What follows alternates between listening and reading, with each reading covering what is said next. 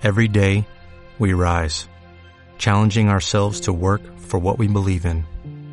At U.S. Border Patrol, protecting our borders is more than a job, it's a calling. Agents answer the call, working together to keep our country and communities safe. If you are ready for a new mission, join U.S. Border Patrol and go beyond. Learn more at cbp.gov/careers.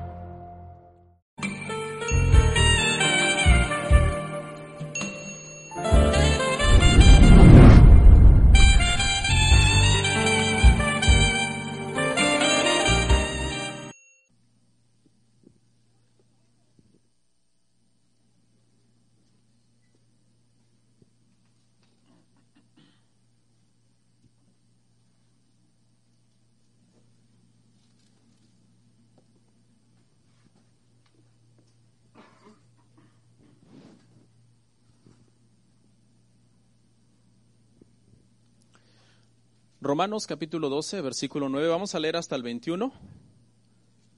Este, si no lo consigo por alguna razón, está en pantalla y puede, puede usted ahí ir leyendo con nosotros.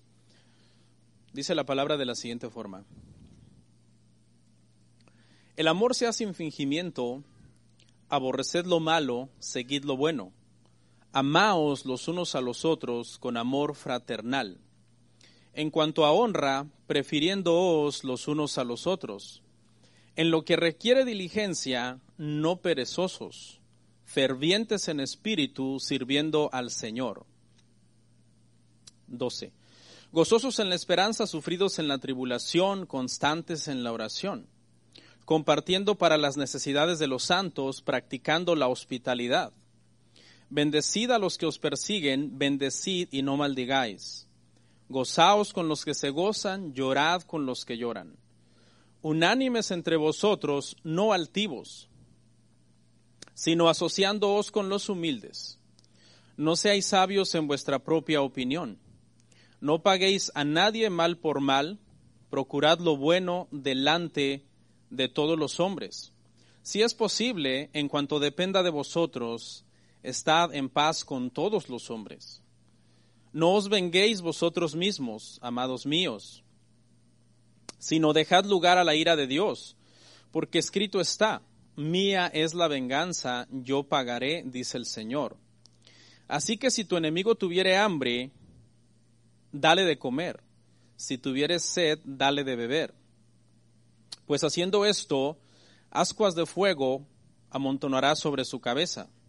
No seas vencido de lo malo, sino vence con el bien el mal. Amén. Vamos a orar. Padre, te damos gracias. Tú eres bueno y tú eres santo.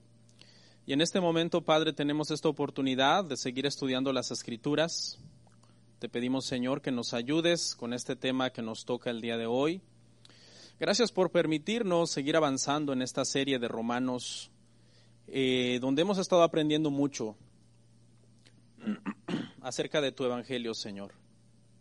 Gracias por cada persona en este lugar y desde ya, Señor, ponemos este tiempo en tu voluntad, rogándote que me ayudes y la audiencia esté también lista para recibir tu palabra, Señor. En el nombre de Jesús. Amén. Amén. Bueno, gloria a Dios, hermanos, bienvenidos a esta eh, reunión. Este, voy a compartir por acá la predicación. Si usted lo, lo puede hacer, hágalo también. Este es un buen momento para que compartamos la enseñanza por medio de las redes sociales. Y quiero entonces eh, compartirlo acá. Permítanme un segundo. Lo tenía seteado, pero por alguna razón se quitó de los de los settings. Vamos a por Gracias a todos los que están conectados por internet. Este, gracias por acompañarnos. Y bueno, vamos entonces a predicar el evangelio. Gloria a Dios. El día de hoy, hermanos, el día de hoy vamos a terminar Romanos 12. eh, este capítulo que iniciamos hace tres domingos. Hoy es el tercer y último sermón sobre este capítulo. Y después de este, hermano, nos faltarían cuatro capítulos más que dijimos que son sobre práctica y sobre deberes cristianos. Cuatro más, terminamos este, doce y nos quedarían cuatro ya para, gracias a Dios, hermanos, este, pues terminar la epístola, pero eso todavía se va a extender por un, por un buen rato. Amén. Bueno, en estos versículos, hermano Pablo habla sobre varias características de la vida de un cristiano que está en la voluntad de Dios. Recordamos que el capítulo 1 de Romanos habla, sobre estar en la voluntad de Dios, buena, agradable y perfecta. Cuando un cristiano está en la voluntad de Dios de esta forma, aprendimos, hermano, en el primer, en el primer tema de este Romanos 12, perdón, que este cristiano no está ajustado a un esquema del mundo, porque dice, no os conforméis a este mundo. Muchas gracias. No está en un esquema de este mundo, porque eso significa la frase, no os conforméis a este mundo, sino que es un cristiano que se ha transformado para la gloria de Dios. Por eso la otra parte que dice, sino transformaos en la renovación de vuestro entendimiento. Eh, y prácticamente este es el cristiano del que hemos estado aprendiendo en Romanos 12, hermano, un cristiano que constantemente presenta su vida en sacrificio a Dios como un sacrificio vivo, santo y agradable, y entonces de ahí emana que toda su vida sea una vida que es vivida para la gloria de Dios. En un tema pasado vimos el tema de los dones, el tema de los dones que fluyen de una forma natural en aquella persona que está presentando su vida constantemente a Dios como un sacrificio vivo, santo y agradable. Sin embargo, hermanos, la Biblia nos habla de que hay algo todavía mejor que los dones, y eso es de lo que habla, de lo que trata este tema, y es el tema del amor. Fíjese que si ponemos atención a Romanos 12, primero nos habla de los, de los dones y luego nos habla del amor en este mismo capítulo que, vamos a hablar el día de hoy acerca del amor. Y Corintios hace lo mismo en Primera de Corintios 12 ah, cuando habla acerca de los dones eh, del Espíritu Santo Inmediatamente el capítulo que sigue habla del amor. Y dice el apóstol Pablo en esa epístola a los Corintios, dice, mas yo les enseñaré un camino todavía más excelente. Y habla del amor. Y prácticamente lo que esto quiere decir, hermanos, es que gracias a Dios por los dones, eso es, eso es algo maravilloso, hermano, que Dios nos, nos, nos da para que nosotros le sirvamos como instrumentos en sus manos. Pero delante de Dios es todavía más agradable que nosotros, hermano, seamos personas que practicamos el amor cristiano. Ese es el tema al día de hoy. el amor cristiano, eso es de lo que vamos a estar hablando. En todos estos versículos que leímos, prácticamente, hermanos, habla de que los cristianos debemos amar, por decirlo así, a tres grupos de personas. El primer grupo son otros cristianos, es decir, amar a todos los, eh, los cristianos, personas que son nacidos de nuevo. El segundo grupo es amar a todas las personas en general. Y el tercer grupo, ahí es donde yo creo que nos va a costar un poco y, yo también lo reconozco porque no soy un superhumano ni un super espiritual. Y el tercer grupo es amar a los enemigos. O sea, prácticamente eh, este pasaje habla de cómo los cristianos tenemos que amar a estos tres diferentes ah, grupos de personas. Y es, hermano, un mandamiento. O sea, amar para nosotros los cristianos no es una sugerencia, no es un consejo que Dios nos da. Nos lo manda al punto que nos dice que si nosotros no amamos, no conocemos a Dios, porque Dios es amor. Y también dice la palabra del Señor que el que dice amar, porque aunque nos cuesta amar eh, de una forma real y verdadera, también nos cuesta reconocer que nos cuesta amar. Por lo general siempre decimos yo amo. Siempre decimos yo amo a mis hermanos en Cristo, yo amo aún a los que me maldicen y me persiguen. Casi siempre del diente al labio casi siempre nosotros decimos ser muy buenos cristianos. Pero el detalle es que dice el Señor que si nosotros eh, decimos amar a Dios y no amamos a nuestro hermano, dice el Señor en su palabra que nosotros estamos mintiendo.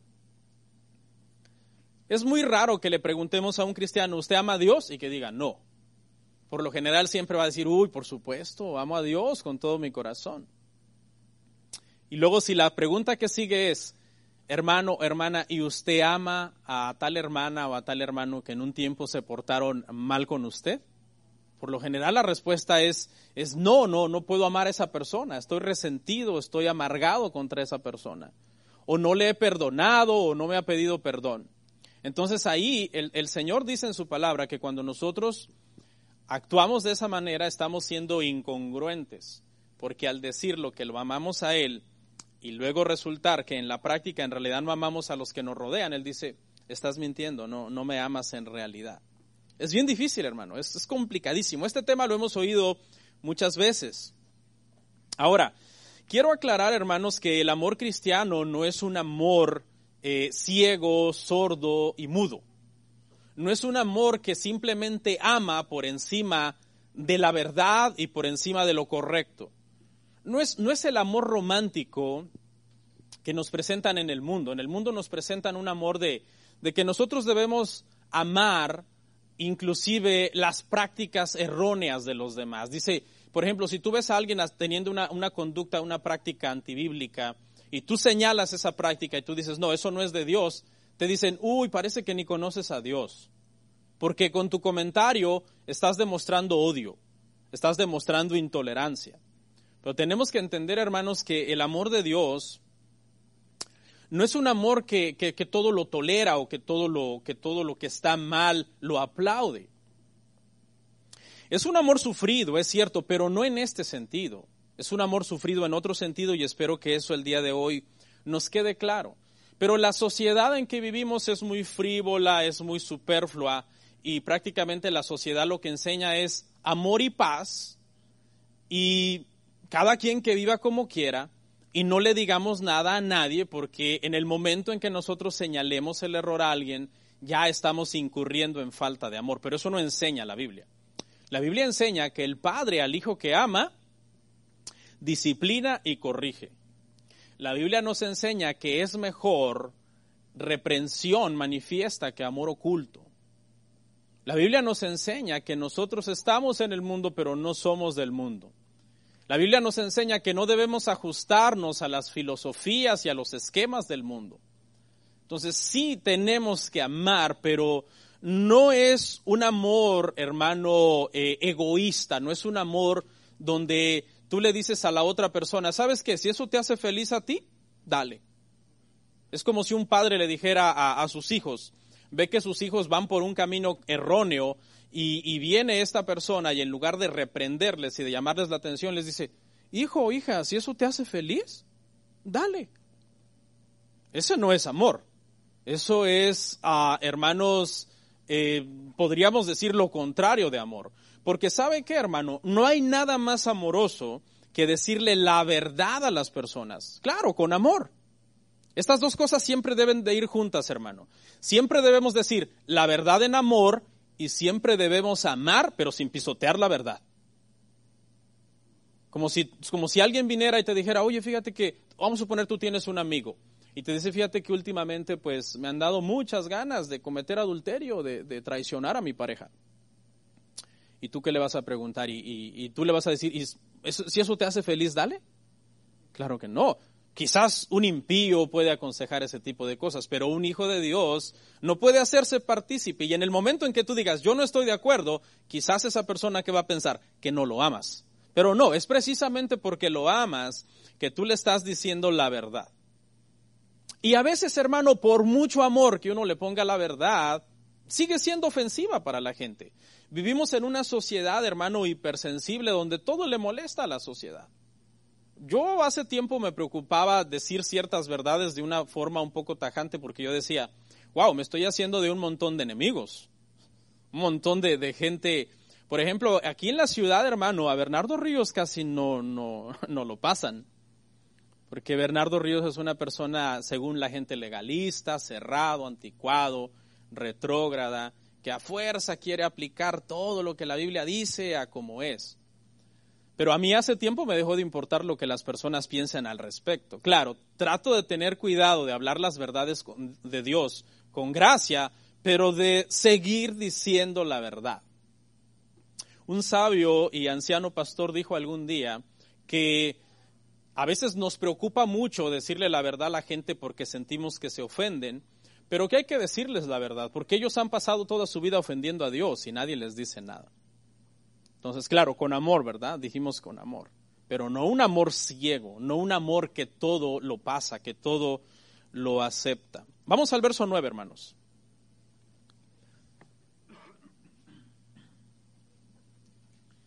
Dice así, dice, el amor sea sin fingimiento, aborreced lo bueno, aborreced, perdón, lo malo, obviamente, aborreced lo malo, seguid lo bueno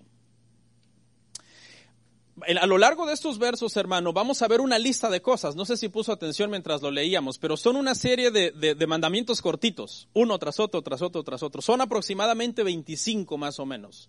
25 exhortaciones que vamos a, a ver el día de hoy. Y definitivamente, hermano, que cuando nosotros oímos estas exhortaciones, tenemos que darnos cuenta que el Evangelio no es cualquier cosa. O sea, que no podemos hacer todo lo que nosotros querramos en el nombre de que estamos bajo la gracia. Cualquier cristiano serio y que quiera vivir un cristianismo bíblico tiene que darse cuenta que al leer esta serie de 25 exhortaciones, el Evangelio es serio y demanda de nosotros que corrijamos las fallas. Yo le aseguro que la mayoría de, todo, de, los que estamos aquí estamos fallando en varias de estas 25 exhortaciones, empezando por mí. Sería yo hipócrita si yo le dijera, no hermano, las 25 que están ahí yo las cumplo al pie de la letra. Seguimos en un proceso de santificación y haciéndonos cada vez más, hermano, eh, obedientes al Señor en su palabra.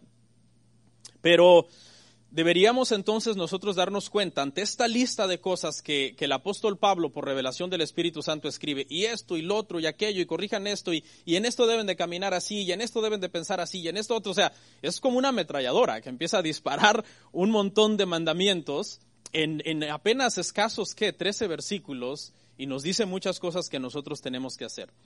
Ya sabemos que Romanos 1, Romanos capítulo 1 al capítulo 11 habla sobre una buena doctrina. De eso trata Romanos capítulo 1 al 11, una buena doctrina. Pero también dijimos que Romanos 12 al 16 trata de una buena conducta. Y esas dos cosas no se pueden divorciar. ¿Sabe cuál es el problema el día de hoy, hermano? Es que las iglesias a veces están desbalanceadas. Unos hacen énfasis en la buena doctrina y a la hora que se revisa la conducta está mal.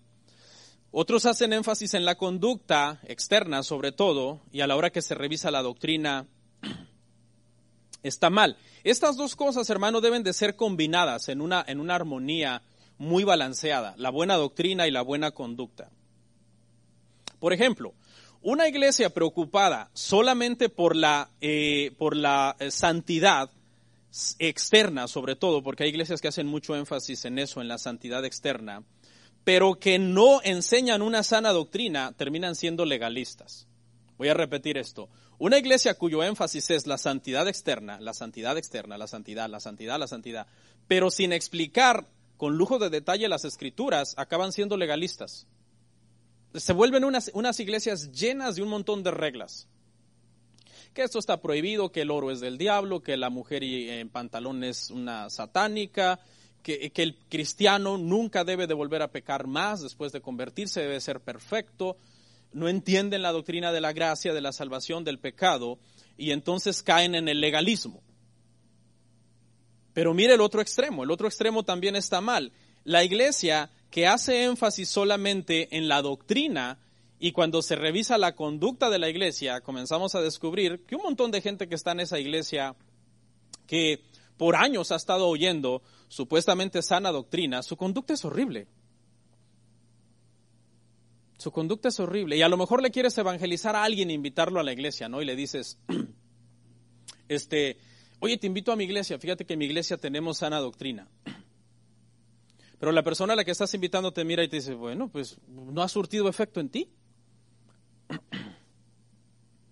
vives una vida peor que un impío. De hecho, yo que estoy en una iglesia, según tú, de mala doctrina, vivo una vida más piadosa que tú. Y eso resulta, hermano, pues muy vergonzoso, hermano. Muy vergonzoso. No podemos entonces divorciar, hermano, la sana doctrina de la sana conducta. Ambas cosas deben de ir ancladas una a otra. El mandamiento dice, el amor sea sin fingimiento. La palabra aquí, hermano, para amor es ágape, es un amor especial. Es un amor que en el mundo es menospreciado actualmente. En el primer siglo también era menospreciado, el amor ágape era menospreciado, porque este tipo de amor eh, prácticamente busca el beneficio del otro, aunque beneficiar a ese otro vaya en detrimento de la persona que está ejerciendo ese amor. Entonces, por ejemplo, por eso es que el mensaje del Evangelio en el primer siglo fue muy despreciado, porque se presentaban, se presenta, el, Evangelio presenta a Cristo como el que por medio del el amor ágape se entrega completamente en beneficio de los pecadores, aunque él haya sufrido hasta la muerte y muerte de cruz. Y era ridiculizado. Este tipo de amor en el primer siglo era ridiculizado. Las, las personas se burlaban de este tipo de amor, de un amor ágape. Porque el que experimenta, el que tiene amor ágape, a veces es, visto como tonto, ¿no? Le doy un ejemplo de la vida corriente. Un hombre que es un hombre de Dios y que su esposa lo engaña y él la perdona. Y luego, eh, tres, cinco años después, le vuelve a engañar y la vuelve a perdonar. Quizás voy a exagerar el ejemplo, pero vamos a una tercera vez. Y luego 10, 15 años después le vuelve a engañar y este hombre la vuelve a perdonar. Y le dicen sus amigos, oye, ¿por qué la perdonas tanto? Y él dice, que la amo demasiado. La amo demasiado, es la realidad. ¿Qué va, ¿Qué va a pasar con la sociedad? Muy pocos quizás lo van a entender. La mayor parte se van a burlar, van a decir, este es un tonto. Es una persona tonta. Podríamos debatir hasta qué punto ya exageró tanto perdonarla, y quizás ya viene la cuarta vez y la quinta vez porque la mujer ya se acostumbró a estar haciendo eso. No sé, eso ya es cuestión imaginativa del ejemplo que ya no podemos entrar más allá de. Pero en la Biblia, hermano, Dios es pintado en el Antiguo Testamento así. No como un tonto, no me vaya a mal comprender, sino como un Dios que era esposo de Israel, metafóricamente hablando, y que Israel era su esposa, y que Israel siempre estaba cometiendo adulterio espiritual con otros dioses y que Dios siempre acababa recibiéndolos, perdonándolos, restaurándolos y volviendo a darles una esperanza. Entonces, Dios mismo nos da ejemplo a nosotros de que Él tiene este amor. Este amor ágape, que en este sentido sí es un amor sufrido en este sentido. Y Cristo mismo encarnó este amor muriendo, hermano, por los pecadores en la cruz. Es un amor que no se centra en las necesidades personales, es un amor que se centra en satisfacer las necesidades del ser amado.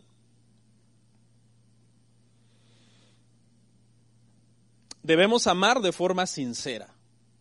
¿Y es fácil? ¿Emana de nosotros de forma natural amar de forma sincera? No. Necesitamos hacerlo por medio del amor de Dios. Si el amor de Dios no está llenando nuestro corazón todo el tiempo por medio de que nosotros tenemos una comunión real con Él, créame hermano, va a ser muy complicado amar a las personas de forma sincera. Casi siempre es un amor fingido. Un amor de, sí hermano, yo le amo y lo abrazas y lo perdono por lo que me hizo. Pero cuando se va te quedas con el corazón herido, resentido. No, realmente lo dije solamente en la reunión, pero ya en realidad yo sigo enojado y no sé cuánto tiempo va a pasar para que perdone a esta persona. No seamos, ¿sabe quién es uno de los más grandes eh, eh, expositores del amor fingido en la Biblia? Es Judas. Judas, hermanos, es el más grande hipócrita de la Biblia. Fingió amor, hermanos, al mismo Cristo, pero realmente no tenía amor. Él era un ser egoísta, él siempre estaba pensando en sí mismo. Los eruditos dicen que una de las razones por las que Judas se suma a, ser eh, discípulo del Señor, aunque claro, tenemos que entender que Jesús lo escogió, pero con un propósito, es porque él estaba mirando en Jesús a un revolucionario que iba a armar una revuelta contra Roma y derrocar el gobierno y entonces pues dices, no, si yo soy discípulo de él, quizás voy a tener un hueso, decimos los mexicanos, refiriéndose a un puesto grande en este nuevo reino del Mesías. Pero cuando él descubrió que esa no era la intención de Cristo, entonces él decidió traicionarlo. Si ve, él estaba pensando en sí mismo, su amor era egoísta. De hecho, cuando, cuando aquella mujer rompe el, el perfume de, que estaba en un bote de alabastro, el perfume era muy caro, el alabastro también, y dice la Biblia, hermanos, que que Judas se molestó. Y dice que dijo, pero si ese dinero se pudo haber dado a los pobres. Y los evangelistas revelan que la verdadera intención de él era que por cuanto él tenía acceso a la bolsa, él se quería robar el dinero. ¿Sí ve? El amor de él era egoísta. Él no estaba pensando realmente en los pobres, sino que los estaba usando como un pretexto para decir que se vendiera ese perfume y después se diera el dinero a los pobres. Necesitamos eh, ser el cristiano de Romanos 1, de, Romanos 12, 1 al 2, para que nosotros podamos amar sin fingimiento. Y es que este cristiano presenta su cuerpo en sacrificio vivo, santo, agradable a Dios, que es su culto racional. Su mente, su voluntad está sujeta a Dios. Aborreced lo malo. Aborreced lo malo. Es, es la, la instrucción que sigue ahí mismo en ese verso. Y esto habla, hermanos, de cómo cuando nuestra mente ha sido renovada por la palabra de Dios, entonces lo natural es que resulte en nosotros que aborrecemos lo malo, que rechacemos lo que es injusto. ¿Sí ve? Por eso este amor no es ciego. Porque este amor ama, pero llega un momento en que este amor dice, no, pero yo no estoy de acuerdo con esto. Porque dice en 1 Corintios 13, dice que este tipo de amor no se goza de la injusticia. 1 Corintios eh, lo puede usted ver ahí en su casa. Entonces no es un amor nada más de que, ok, vamos a amarnos, pero espérate, aborrecer lo malo es lo que sigue. Es decir, no te hagas partícipe de conductas erróneas ni de los pecados ajenos de los demás. Entonces, cuando tú le señales el pecado a la persona, te va a decir, pero usted no me está amando, porque la Biblia dice que usted me tiene que amar, sí, pero también me dice que aborrezca lo malo. La maldad, hermano, es enemiga de Dios y por tanto es enemiga de los hijos de Dios que tienen su mente renovada en la palabra de Dios. Cuando nosotros aborrecemos lo malo es porque amamos lo que es santo, lo que es puro, lo que es amable. Filipenses 4:8. Si algo de buen nombre, si algo en que es digno de, de hacer, en esto pensad. Y ahí es donde nos van a agarrar por santurrones. Nah, usted es un santurrón. Y pues siempre vamos, hermanos, nosotros a, estar en esa disyuntiva en donde vamos a tener que caerle mal a veces a las personas. Se necesita, hermanos, tener una fe muy firme, una postura muy firme en Cristo, para que nosotros aborrezcamos lo malo sin contaminarlo, sin contaminarnos con lo malo. Sin contaminarnos con lo malo que aborrecemos. Hace tiempo unas personas me decían que veían ciertas conductas en unos hermanos y decían, estoy muy triste, pastor, porque veo ciertas conductas en unos hermanos que son conductas erróneas, que dan mal testimonio de Dios. Yo le dije, hermanos, qué bueno que lo disciernen y tengan mucho cuidado, porque yo los veo a ustedes mucho con esa gente. Bueno, pasó el tiempo y entonces estas personas comenzaron a practicar las conductas erróneas que supuestamente les entristecían. ¿Cómo llegaron ahí? Bueno, es un proceso pero nosotros, hermano, tenemos que estar eh, eh, cuidándonos de que cuando aborrecemos lo malo, lo malo no se nos pegue. Eh, tenemos que ser como los médicos o los enfermeros que tratan de curar a personas que tienen enfermedades contagiosas, infecciosas. ¿Qué hacen? Se protegen. Se protegen, ¿verdad? Los doctores, por ejemplo, actualmente los infectólogos, doctores, enfermeros que atienden a enfermos de coronavirus usan trajes especiales, usan mascarillas, porque no se quieren contagiar con la enfermedad que estas personas tienen.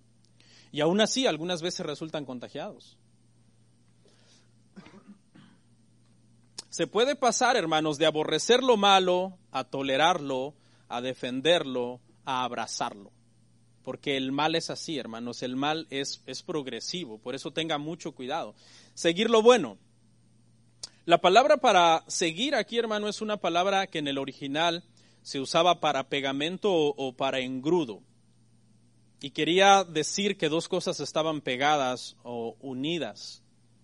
Los cristianos por naturaleza entonces debemos unirnos por naturaleza a lo que es agradable a Dios. Todo lo que es agradable a Dios. Ok, vamos a hacer esto porque esto es agradable a Dios.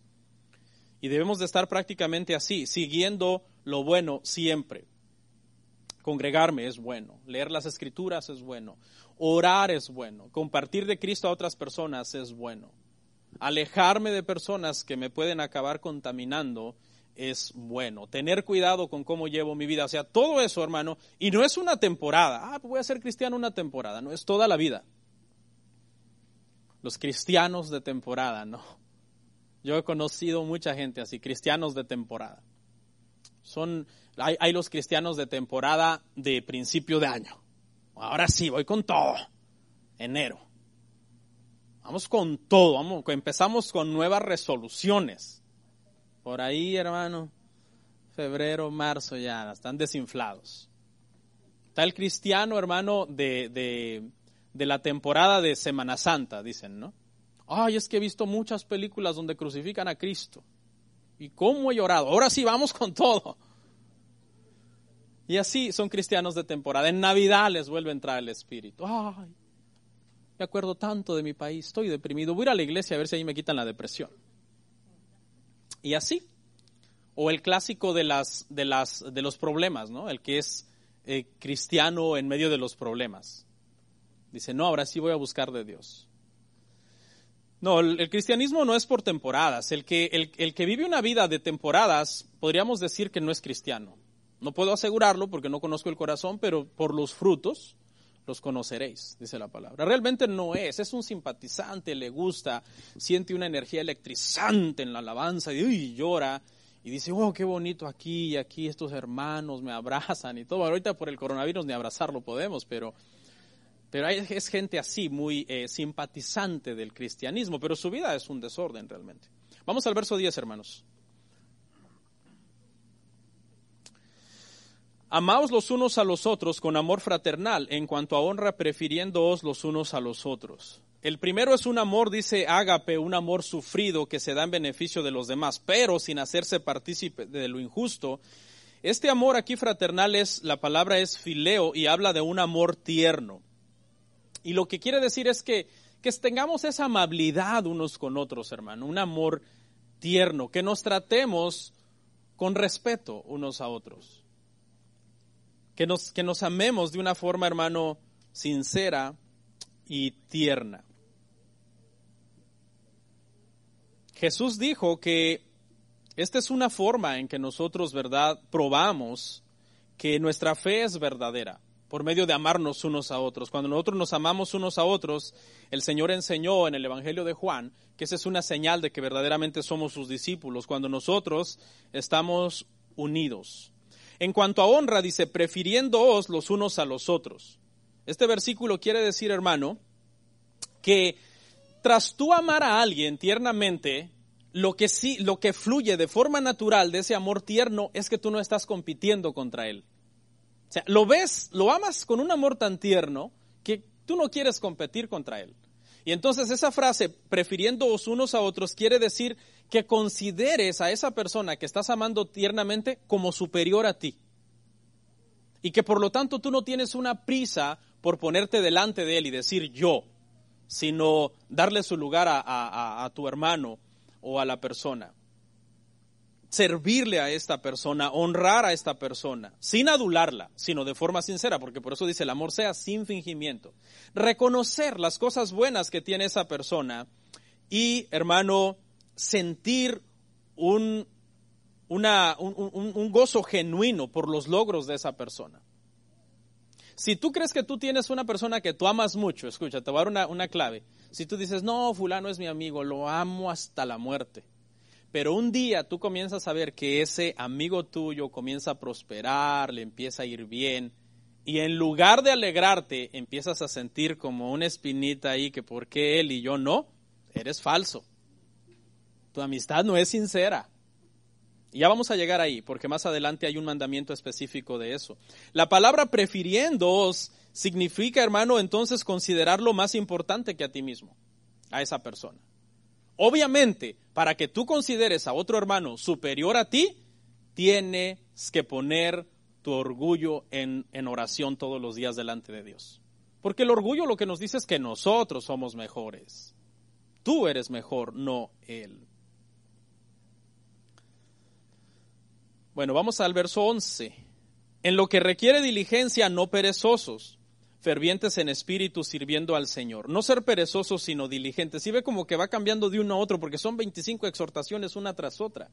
Y va como, pero está en el mismo sentido del amor. Por ejemplo, aquí estamos en la parte donde estamos hablando del amor entre cristianos. Luego vamos a llegar a una parte, vamos a hablar del amor a todas las personas. Y luego al final, el amor a los enemigos.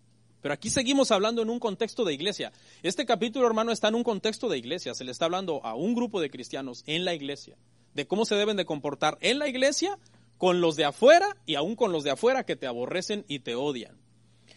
Ahora, dice la exhortación, no perezosos sino diligentes. Eh, repito, en el contexto no está hablando del trabajo secular, sino del servicio al Señor en la iglesia. Y en ese servicio a Dios dice que no seamos perezosos. Yo conozco a mucha gente súper trabajadora, hermano. Son, como, como decimos una expresión, bueno, la dicen mucho en Guatemala, bien pilas. Bueno, yo hablo así porque mi esposa es de Guatemala, ¿no? En México decimos eh, bien movidos, bien movidos. Y dice que en el servicio a Dios tenemos que ser así. Hay mucha gente que en lo secular, hermano, son bien trabajadores. ¿Para qué? Madrugan, hermano, y se matan y pueden trabajar 15 horas seguidas sin comer. Pero, hermano, en las cosas de Dios les da una pereza, hermanos. Sus esposas los traen arreados a la iglesia los domingos. ¿Vas a ir, viejo? Ay, no sé, fíjate. Porque en las cosas de Dios, hermanos, son tan perezosos. Eso sí, si el lunes el patrón los cita a las 3 de la mañana en Marieta, se levantan, hermano, a la una de la mañana y se van a trabajar. Pero en las cosas de Dios, y es aquí el mandamiento, en las cosas de Dios, no seas perezoso sino diligente.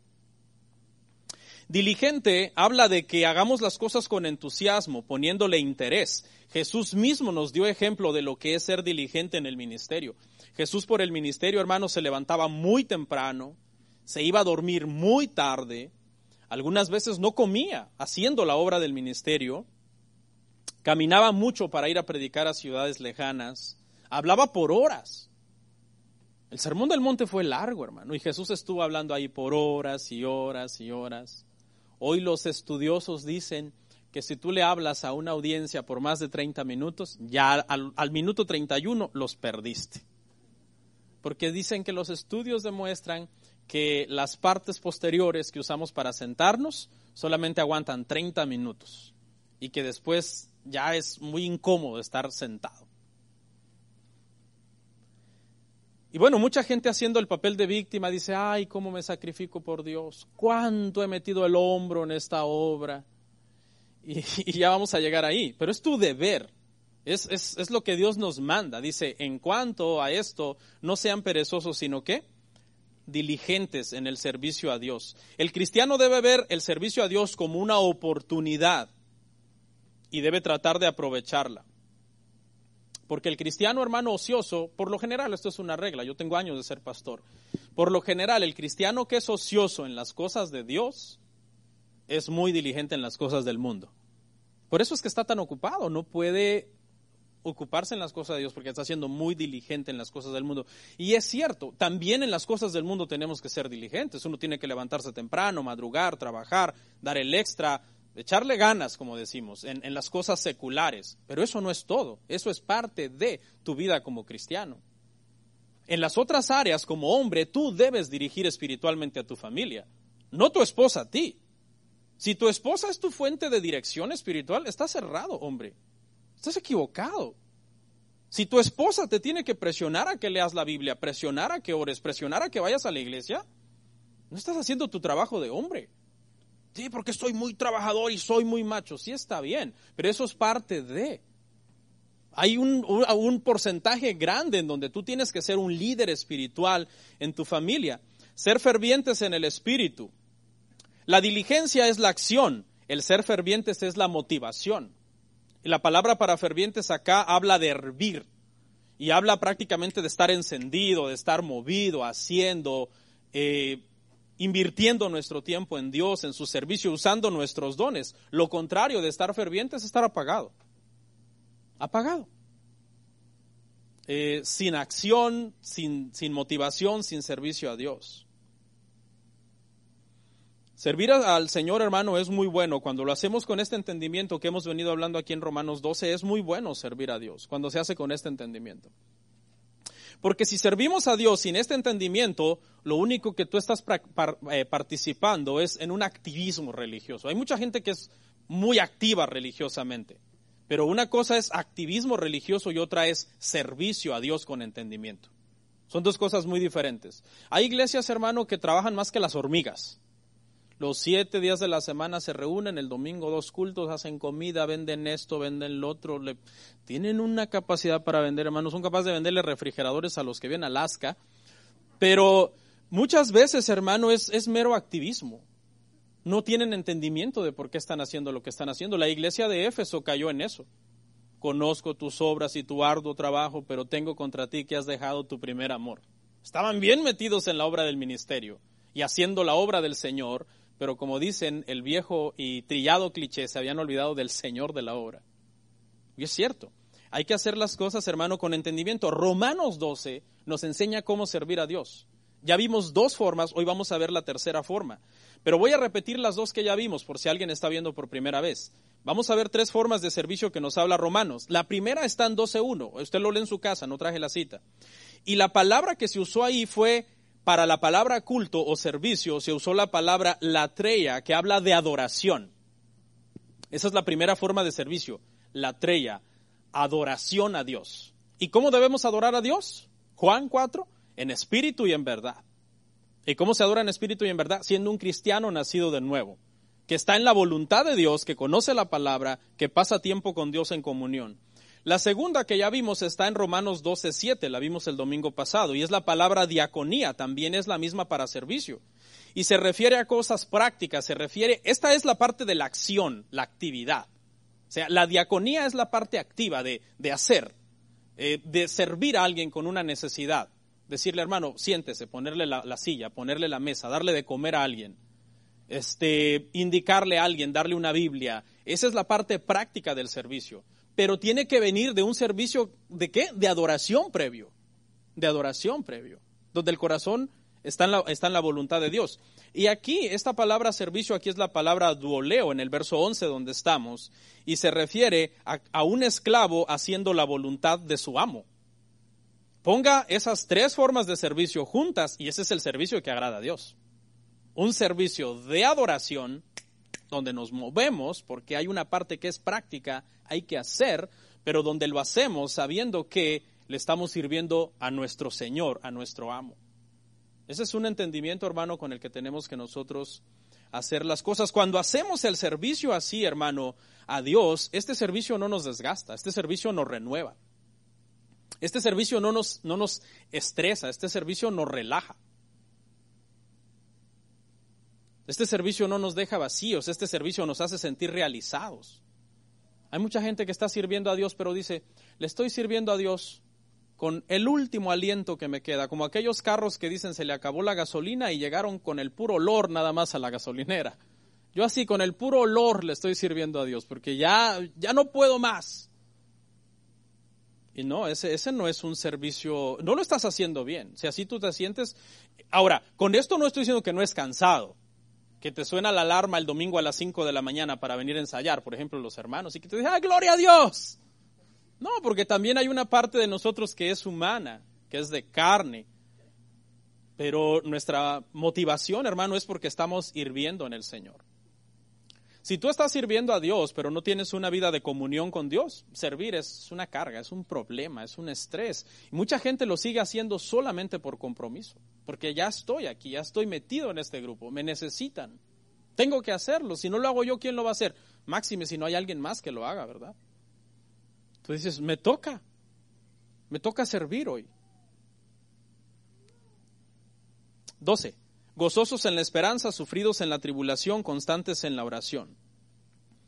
Gozarse en la esperanza, hermanos, habla de que en medio de la oposición nosotros eh, sigamos adelante entendiendo que la gloria por venir no es una posibilidad, sino que es una realidad. Aquí esta palabra esperanza no se refiere de tener la esperanza de que algo pase, pero que no puede pasar. Esta esperanza aquí habla de una esperanza que tiene la certeza de lo que se espera, la convicción de lo que no se ve. A muchos hermanos los pone ansiosos el futuro, más si los años que siguen son como el 2020, ¿no? El 2020 hasta un huracán sacó ahorita en estos días, el famoso Laura. Nosotros, hermano, los, los cristianos, el, el, futuro, mire, nosotros no creemos en esas revelaciones místicas de que, ah, yo el próximo año el Señor me está mostrando que esto, que lo otro, que un tsunami, no. Pero sin embargo, nosotros, los, los cristianos, ya conocemos nuestro futuro.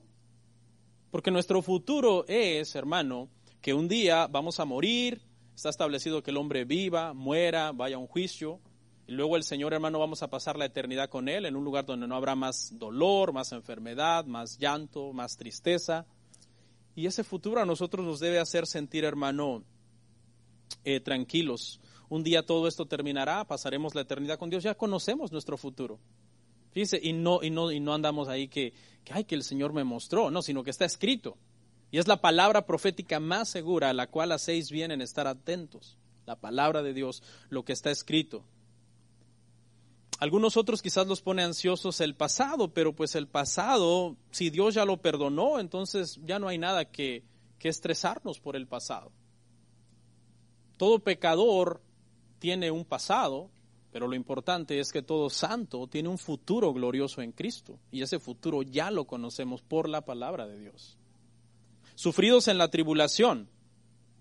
De una cosa emana la otra, ¿no? Si tú eres una persona que tiene que se gozan la esperanza, entonces en la tribulación tú vas a, estar, a permanecer. Aquí la palabra que se debe haber usado mejor en lugar de sufridos en la tribulación fue permanecer en la tribulación. Esa fue la, mejor palabra. Porque así como se escribió en la Reina Valera, da a entender como que eres una víctima en la tribulación. Ay, soy una víctima. Como, como que Dios está siendo injusto contigo. Pero no, la, la palabra más correcta es permanecer. Y quiere decir de estar valiente en medio de la aflicción, sin importar cuál severa sea la persecución. Sufrido en la tribulación, firme, valiente, permaneciendo, hermanos, en las cosas difíciles que están pasando. Entendemos que vivimos en un mundo caído, que lo que está pasando, hermanos, son cosas que nos afectan. Entendemos que el mundo nos odia porque dice que odió primero a Cristo y permanecemos en medio de esa tribulación tranquilos. Ser constantes en la oración. Ve cómo se van escalonando una con otra. Okay, cuando tú estás gozoso en la esperanza, sufrido en la tribulación, es en parte porque eres una persona que está constante en la, en la oración. La aflicción, la tribulación, todas esas cosas, Dios las usa para que nos acerquemos más a Él. Pero ¿para qué la usan las personas muchas veces la tribulación, hermano? Para alejarse de Dios. Fíjese la ironía. Dios manda una tribulación a una persona para que esta persona se afirme en Él. Y esta persona dice, no, pues por esta tribulación me alejo de Dios. No, porque está precisamente ahí para que tú, si eres una persona que estás constante en la oración, sufrido en la tribulación, puedes entender que Dios va a trabajar en ti, hermano, eh, por medio de, de lo que está pasando y tu vida en oración. Hemos sido llamados, hermanos, a orar constantemente, no ocasionalmente. ¿Cómo oramos la mayor parte de cristianos? Ocasionalmente, ¿verdad? ocasionalmente. Ah, voy a orar porque voy a comer. O voy a orar porque me voy a acostar ahorita y, no quiero que la mano peluda vaya a salir abajo de la cama y me asuste. Eh, o voy a orar porque me levanté y hoy no quiero tener un mal día, quiero tener un buen día, como si fuera un amuleto, ¿no? Mejor cómprate una cola de venado, o una cola de conejo, ¿cómo es la cosa? No, hermano, nosotros oramos porque Dios es nuestro Padre. ¿Cómo dice, cómo enseñó Jesús a orar? Padre nuestro. Es cierto, podemos pedir cosas en ese sentido de la oración, ¿no? De hecho, Él nos manda, pedid se os dará. Pero, hermanos, orar no es eh, una sugerencia, orar es un mandamiento. La iglesia del primer siglo nos enseñó a nosotros que la oración es primordial, hermano, en la vida del cristiano. De hecho, los apóstoles pusieron diáconos para poder orar más. Los apóstoles se dieron cuenta que la iglesia estaba con tanta necesidad que estaban siendo atosigados constantemente por molestias que la iglesia estaba generando, molestias en el buen sentido de la palabra, que dijeron, espérate, estamos descuidando la oración, pongamos diáconos y nosotros dediquémonos a las escrituras y a la oración. Usted dice, a mí me cuesta orar. yo creo que a todo mundo le cuesta un poco porque todavía nuestro espíritu está pegado a esta carne. Pero hágalo. Yo le, yo le aseguro que si usted lo practica, usted va a comenzar a encontrar delicioso orar. Quizás ahora no es delicioso orar para usted, pero usted puede llegar a encontrar el orar como algo delicioso. Si no te gusta orar, ora hasta que te guste. Y si no quieres orar, ora aunque no quieras. Porque en Primera de Tesalonicenses 5:17 el mandato es orad sin cesar. Es bien importante, hermano. Nuestra vida de oración es bien importante. Estudios demuestran que es lo que más descuidan los cristianos, la oración. No oran. Y eso, hermanos, es una fuente de problemas muy grave. 13. Compartiendo para las necesidades de los santos, practicando la hospitalidad. Pasa de, unos de un mandato bastante espiritual, orad, sufridos eh, constantes en la oración, perdón, a unas cosas un tanto prácticas, compartir para la necesidad de los santos. La palabra para compartir aquí es koinoneo y habla de tener un compañerismo y comunión con los otros. Pero no nada más del diente al labio, sino de ayudarles cuando tengan una necesidad. Cuando ellos tengan una necesidad, extender tu mano, abrir tu cartera o lo que sea, o la forma en que sea, y extender una ayuda económica o de posada en tu casa o de lo que la persona necesite, pero claro en su contexto, ¿no? Ya vamos a llegar ahí porque también eh, una vez una persona que era eh, drogadicto me llama y me dice, ¿me puede recibir en su casa?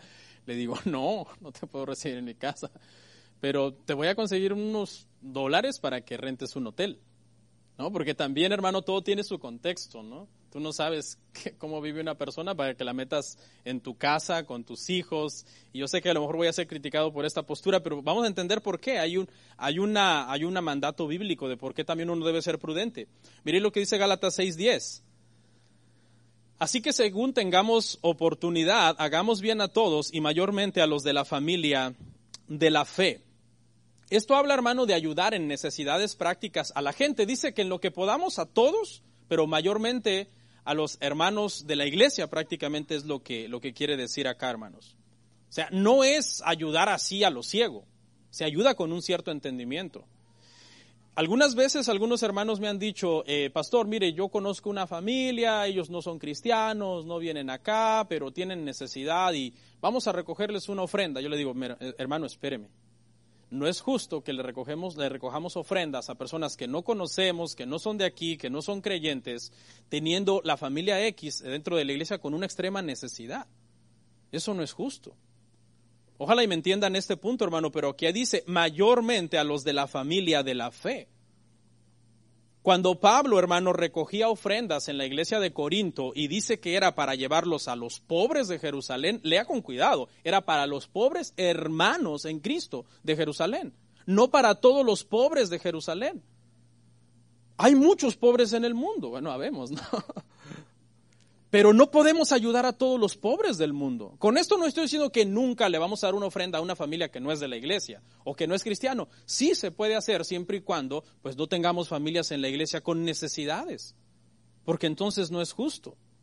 Quizás es bueno crear un fondo, crear una caja donde metamos dinero y ese dinero se destine para ayudar a otros pobres, porque ayudar a los pobres es parte importante de la iglesia. Por eso la iglesia este año dijimos, hey, ayudemos en las misiones ayudemos a alguna iglesia, a alguien que esté en necesidad, porque es importante. Pero también todo tiene su contexto, hermano. Por ejemplo, aquí todos conocemos pobres necesitados. El hermano Juan quizás conoce 30, 40 familias de pobres necesitados. El hermano Pablo también, el hermano eh, Isaac también, todos conocemos. No podemos ayudar a todos los pobres del mundo. Podemos ayudar a ciertos pobres. Pero especialmente cuando se recoja ofrendas de la iglesia, que sea para ayudar a los hermanos pobres de la iglesia. ahí dice, mire, claramente, mayormente a los de la familia de la fe. Y esto no es hacer acepción de personas, esto es seguir la receta bíblica de cómo se debe administrar las finanzas eh, dentro de la iglesia. A veces nosotros le recogemos ofrendas a pastores, a gente que está pasando alguna necesidad que no es de la iglesia, pero no siempre. Y a veces se puede decir no en ese sentido.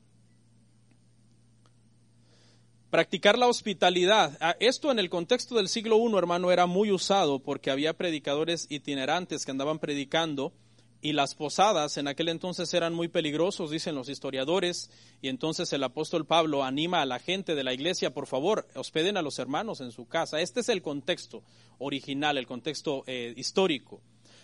Hoy día es difícil, ¿no? Es difícil que, tengamos que hospedar predicadores itinerantes. Por ejemplo, si un día yo invito a alguien y le pido a alguien, hermano, presta su casa y dice, no quiero, pues decimos, ¿qué pasó, hermano? Debe practicar la hospitalidad, ¿no? Pero también tenga cuidado de que hoy hay un montón de predicadores itinerantes que a saber quién los mandó y que andan siempre buscando ayuda y posada y todo eso. Yo tengo mucho cuidado con este tipo de cosas, hermano. Porque hay predicadores itinerantes que sí, Dios los mandó a predicar y andan por ahí predicando, tienen su iglesia, tienen su pastor, están sujetos, tienen un buen testimonio, tienen su matrimonio en orden, etcétera, y hay que ayudarles. Pero también hay muchos que lo ven como un negocio. Dicen, yo me, voy el fin de semana a predicar a otros estados, regreso el lunes y ya de eso vivo, pero a veces no tienen iglesia. Nosotros caímos, le hablo con conocimiento de causa, hermano, nosotros en el principio caímos mucho en este error de los predicadores itinerantes. Pero tengamos mucho cuidado en, en, este contexto. Ahora, claro que si un día usted tiene que hospedar a un hermano de la iglesia, por ejemplo, el mandato es que lo trate usted bien. Que no le diga, pues por ahí quédate con el firulais. No, no sino practicar la hospitalidad. Que usted le diga, mira, acá está una cama, acá hay un cuarto, acá hay comida, sientas en su casa, ahí está la refri. Bueno, a veces no la deja vacía, ¿no? Pero, pero hacerlo sentir en confianza, practicar la hospitalidad. 14. Bendecid a los que os persiguen, bendecid y no maldigáis. Aquí ya, hermano, estamos hablando entonces eh, de otro grupo de gente, porque estas ya son personas que no nos, que no nos quieren, ¿no? Y pues siempre hay, hay personas así. Este mandamiento, hermano, bendecida a los que os persiguen, obviamente, pues no, no lo puede cumplir una persona no redimida, porque una persona no redimida, su naturaleza es odiar a los que, a los que le odian. Pero nosotros los cristianos, como personas redimidas, se nos pide que amemos a los que nos odian. Y ahí es donde necesitamos la ayuda de Dios, hermano. Ahí es donde necesitamos la gracia del Señor. Preparando este sermón encontré una historia en el comentario de Romanos del pastor MacArthur donde él dice que a un, a un sobrino de él lo mató un drogadicto, porque lo iba a saltar y la única razón por la que lo iba a saltar era para robarle dinero y satisfacer su vicio de droga. Y lo mató a este muchacho y el padre de este muchacho, o sea, el cuñado del pastor, pues estuvo luchando para, para deshacerse del rencor y lo que sentía en su corazón. Y después de orar por un tiempo por este asesino, por el que asesinó a su hijo, después de orar por un tiempo, sintió, ¿verdad?, esa, esa paz y fue a la cárcel y le predicó el Evangelio. Entonces, este es un ejemplo de la vida común y corriente de lo que es bendecida a los que os persiguen. Pero hay un ejemplo supremo, mucho más grande que este, y es el ejemplo de Cristo, quien cuando lo maldecían bendecía, quien cuando lo estaban crucificando pedía que el Padre perdonara a sus asesinos. Él es nuestro ejemplo supremo entonces de este mandamiento de bendecir a los que os persiguen. Bendecir, dice ahí mismo, y no, y no maldecir. O sea, una cosa es bendecir y otra cosa es no maldecir. Son dos, parece lo mismo, pero no es igual. Porque al estar tú, tú estás bendiciendo al que te persigue, al que te odia, lo estás bendiciendo. Pero a lo mejor de repente, de repente tienes un episodio con alguien que no te odia y te dan ganas de maldecirlo. Eso también está prohibido para nosotros. Y, tenemos, hermano, que bendecir de una forma sincera. Porque no es esta bendición. Escucha, yo he escuchado a mucha gente, cuando los trato de reconciliar, a veces hay gente que se pelea en la iglesia y uno los trata de reconciliar y uno le dice, hermano, hermana, hermana, no sé por qué siempre cito más a las hermanas. No, hermano, porque si no van a acusar de machista. Hermano, perdónelo. Y dice la persona, este, ay, que Dios lo bendiga. Bien enojado, ¿no? No, yo no lo puedo perdonar, pero que Dios lo bendiga. Esa no es la bendición de que habla aquí. No, habla de una, de bendecir de una forma sincera. Nosotros no podemos engañar a Dios diciendo, este, yo no le odio, pero hay que Dios le bendiga y que Dios le dé el doble de lo que me desea, porque te está deseando quizás cosas malas. Yo he escuchado a gente a decir eso, gente cristiana, que hay gente que les está deseando un mal y dice, te deseo el doble de lo que me deseas. Eso, eso está mal, eso contradice la escritura. Tienes que reconocer sinceramente que te está maldiciendo y que te está deseando el mal y sinceramente en tu corazón decir, Señor, yo estoy en tu mano y no me puede pasar nada que alguien me esté deseando si tú no lo quieres, pero bendice a esta persona. Mire este proverbio que encontré que habla de esto en, el 27.14. Eh, Proverbios 27.14 dice, El que bendice a su amigo en alta voz, madrugando de mañana, por maldición se le contará. Y este es el contexto en el que tenemos que entender este verso. Es una, es una bendición hipócrita, una bendición falsa, no del corazón, sino del diente al labio, como diciendo, ay, que Dios lo bendiga, yo sé que no me quiere, pero ay, que Dios lo bendiga, y bien resentido en el corazón. No es así. Por eso les dije, hermano, que este pasaje no es fácil. Es difícil. Necesitamos humillar demasiado el orgullo, tener comunión siempre con Dios, para que de verdad nosotros poder bendecir a los que nos maldicen y no maldecir por todo. Romanos 12, 15. Gozaos con los que se gozan, llorad con los que lloran. Gozarse. Hermano, pues para gozarnos con los que se gozan tenemos que amar a esa persona que se está gozando, ¿no? Porque si nos cae mal, su gozo nos va a caer mal también. Tú ves a alguien que te cae mal gozándose y tú dices, te resientes. Ay, ¿por qué le está yendo bien? Tan mal que me cae esa persona. Tienes que por fuerza amarlo para que te goces cuando él se está eh, gozando. Nuestra tendencia natural es, escucha, que si alguien que te cae mal se está gozando, a ti no te guste. Tú digas, híjole, le está yendo bien a esta persona y tan mal que me cae. Fíjate, en lugar de gozarte, la reacción humana es lo contrario, resentirte. Por eso es que el, ahora, el corazón es engañoso y perverso, hermano. Por eso tenemos que estar siempre pidiéndole a Dios, escudriña mi corazón, Señor, ayúdame. David pedía aún por los pecados que decía me son ocultos. Por lo general, de lo que nos gozamos de un enemigo es de su tragedia. Si alguien te cae mal y le pasa algo malo, ay, ay, gloria a Dios, oíste mis oraciones, Señor. No, porque el mandamiento no dice eso. El mandamiento dice que te goces cuando Él se está gozando. No que te resientas porque se está gozando o que te goces de su tragedia. Llorar con los que lloran. Si se está gozando, gózate. Si, se está, si está llorando, sé sensible a su dolor. Especialmente para un adulto, ¿no? Una, para un adulto llorar es porque llegó al clímax del sufrimiento y dice, hasta aquí llegué, no puedo más y trata de, se desahoga. La persona, los niños lloran por cualquier cosa, pero un adulto cuando llora está en su punto más bajo, en su punto más vulnerable en que está bajando sus armas y diciendo, ya no quiero pelear. Y entonces ahí, ¿qué tienes que hacer? Pues dice que llorar con la persona, apoyarle, abrazarlo, cubrirle en oración. ¿Ok? Eso es lo que nos manda, hermanos, las escrituras. Esto, hermanos, es bíblico. Llorar por otros es bíblico. Llorar por otros es bíblico. Jesús lloró por Lázaro. Eh, Juan 11:35. Pablo lloró cuando exhortó a los hermanos. Dice, yo los exhorté con lágrimas, hermanos les prediqué con lágrimas, Hechos 20, 31 y Filipenses 3, 18, lo puede ver en casa. Es bíblico que nosotros lloremos con otros o por otros, que son dos cosas diferentes. Llorar con es llorar mientras ellos están llorando, pero llorar por ellos, quizás no están llorando, pero tú lloras porque quieres que vengan al Evangelio, quieres que estén en bendición y te duele su situación. Verso 16. Unánimes entre vosotros, no altivos, sino asociándoos con los humildes, no seáis sabios en vuestra propia opinión. Esto habla otra vez de unidad, pero de una unidad que no hace distinción de personas. Esta, esta unanimidad, hermano, convive eh, eh, con todos eh, de, la forma, de la misma forma. No hace, no hace acepción, no hace distinción. Es difícil, hermano, yo sé que es difícil. A veces en las iglesias surgen grupitos. Y la Biblia dice que debemos de destruir esos grupitos. Pero a veces por nuestra afinidad, hay gente, hay gente que se junta con fulano porque es de mi país, o hay gente que se junta con sutano porque él sabe música, yo también, hay otros que se juntan con otro porque él es pintor, yo también soy pintor. Pero hay otros que hacen acepción de personas, dice, yo no me junto con este porque no tiene dinero. Yo tengo dinero y él no, yo para qué me junto con él? Si lo invito a comer tengo que pagar y nunca me va a invitar porque no tiene.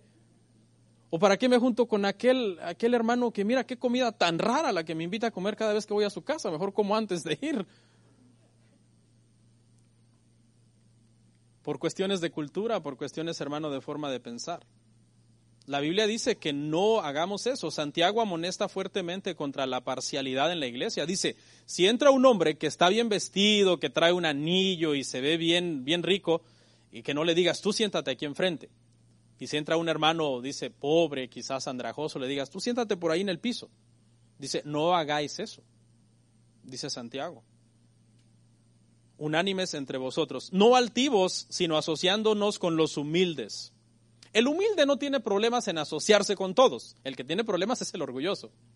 Porque el orgulloso tiene un concepto muy alto de sí mismo y él dice, a mí no me merecen en ese grupo. Si yo me hago parte de su círculo, voy a elevar el estatus de su grupo. Entonces los voy a castigar con mi desprecio. Y el orgulloso es el que tiene muchos problemas para asociarse con los humildes. Ahora, quiero hacer una aclaración aquí, hermano. Ya vamos avanzando. Acuérdese que a veces nos tardamos más en los versos de entrada y luego al final nos vamos con todo. Pero quiero hacer una aclaración, porque asociarse con los humildes, aquí habla de asociarnos entre todos los que somos hijos de Dios y queremos agradar a Dios. Pero también la Biblia prohíbe juntarse con ciertas personas de la iglesia. ¿Sí sabía eso? La Biblia dice, con el que diciéndose que es hermano y vive como un impío, con el tal ni comáis. Entonces, todo tiene su contexto. Entonces, quizás tú eres una persona así, un impío, una persona que aquí das una cara, pero allá afuera tienes otra, y mucha gente te esquiva. Y entonces, ay, qué malos, qué, qué acepción de personas están haciendo los hermanos. No, ellos están siendo bíblicos en este caso. Porque también el sabio ve el mal y se aparta. Y ahí dice también no ser sabios en nuestra propia opinión. La Biblia dice, alábete el labio extraño y no tú mismo. No debemos de ser sabios en vuestra propia opinión, porque ¿de dónde viene la sabiduría? La sabiduría viene del temor del Señor. Y es una contradicción que tú digas, por el temor del Señor adquirí sabiduría y ahora me voy a gloriar de la sabiduría. No, si Dios te la dio por su misericordia. Entonces, no ser sabios en vuestra propia opinión es mejor que el labio del extraño te, ah, te haga un halago sin, sincero, ¿no? sin que sea adulación, a que tú lo hagas de ti mismo. Porque eso daña la unidad en la iglesia, eso daña la unanimidad, la unidad. 17. No paguéis a nadie mal por mal, procurad lo bueno delante de los hombres. No paguéis a nadie mal por mal. La ley, hermano, del talión del Antiguo Testamento, que dice ojo por ojo y, diente por diente, se aplicaba para venganza judicial, no para venganza personal. Hay mucha gente que no entiende este tipo, la diferencia entre venganza judicial y venganza personal. Cuando lleguemos a Romanos 13, vamos a estudiar mucho esto, esto eh, porque habla de la autoridad, del gobierno, etcétera. El próximo domingo lo vamos a ver. Y ahí vamos a entender por qué Dios de repente decía, vayan y maten a todos los cananeos. No era una venganza personal de los israelitas, sino una venganza judicial de parte de Dios. Y son dos cosas muy diferentes.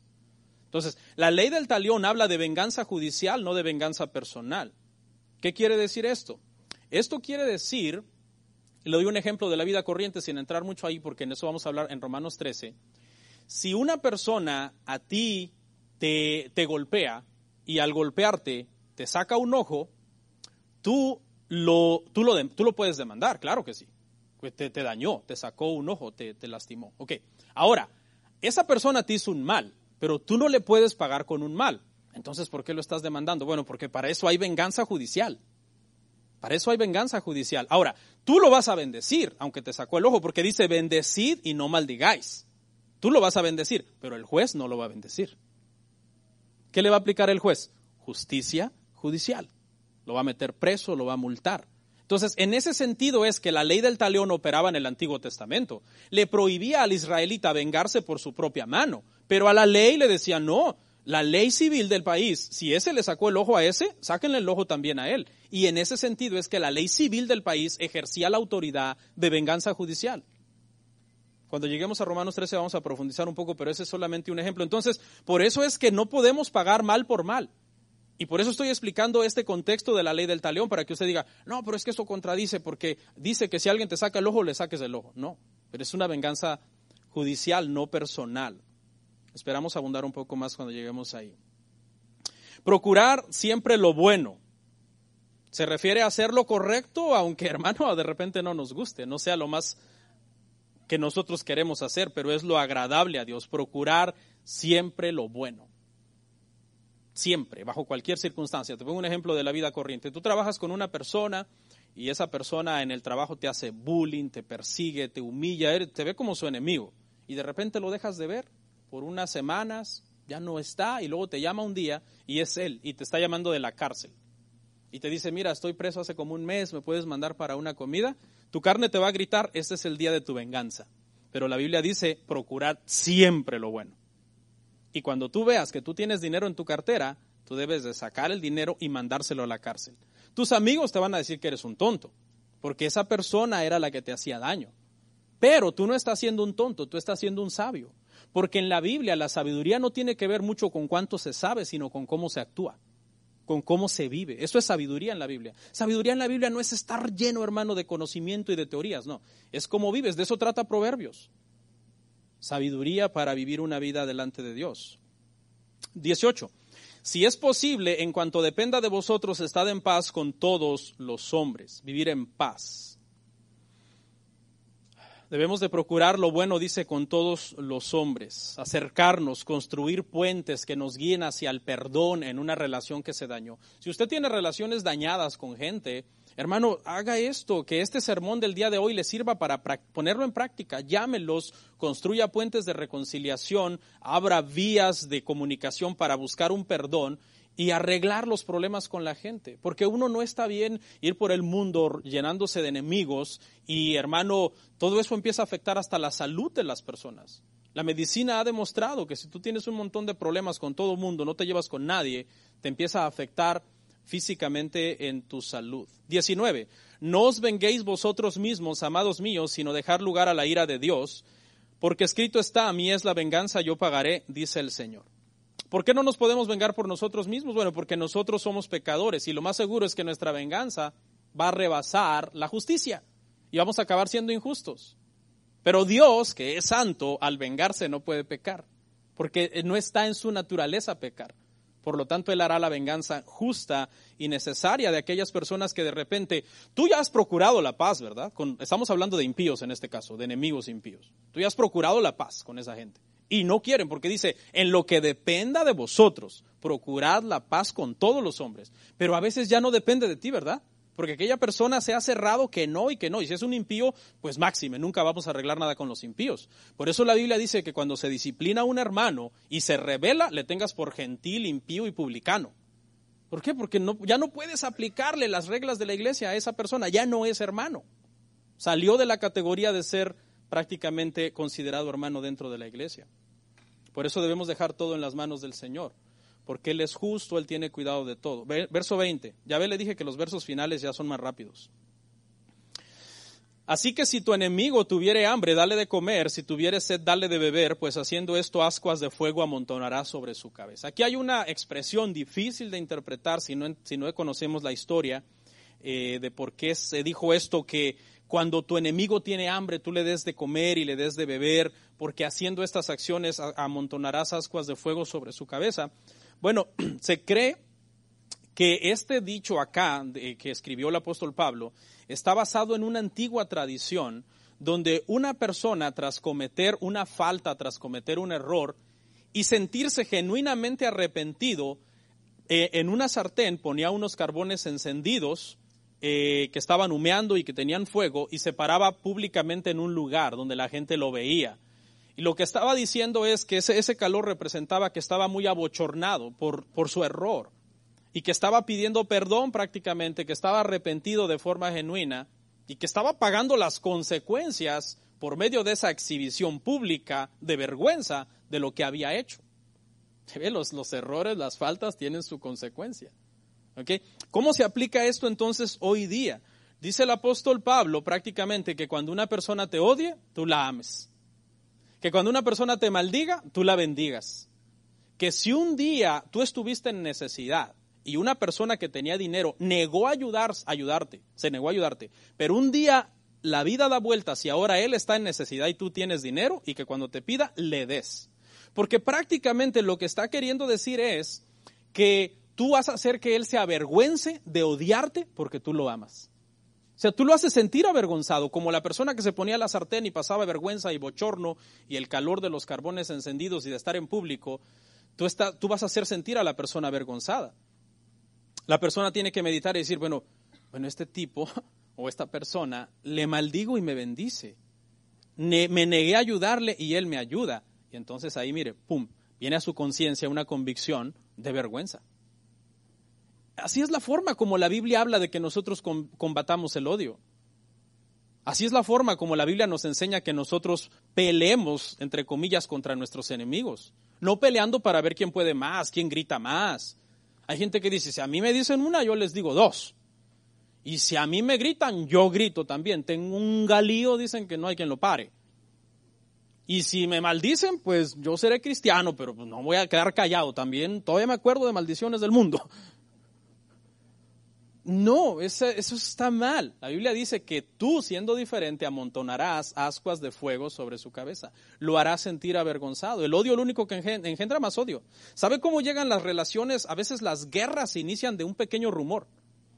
De pequeñas cositas, de pequeñas sospechas, que yo sospecho que fulano no me quiere, que yo sospecho que fulano se está juntando con sutano y sutano no me quiere, y ese a saber qué le platicará de mí. Y se van haciendo, tienen más sospechas que el chapulín colorado, hermano. Y ahí es el problema. Último verso. No seas vencido de lo malo, sino vence con el bien el mal. Y entonces esto es un resumen de lo que estamos hablando, hermanos. Cuando nosotros estamos bien afincados en Dios, somos el cristiano de Romanos 12, 1 al 2. Nosotros, hermano, no estamos en un papel de víctimas, no somos víctimas. Jugar el papel de víctimas es muy malo para nuestra vida. Entonces, hermano, es como nosotros vamos con ese bien espiritual, venciendo todas las cosas adversas que nos van surgiendo en esta vida, hermanos. Amén. ¿Sí? Váyanse despertando, ya terminamos. Okay. Despiértense y vamos a adorar a Dios.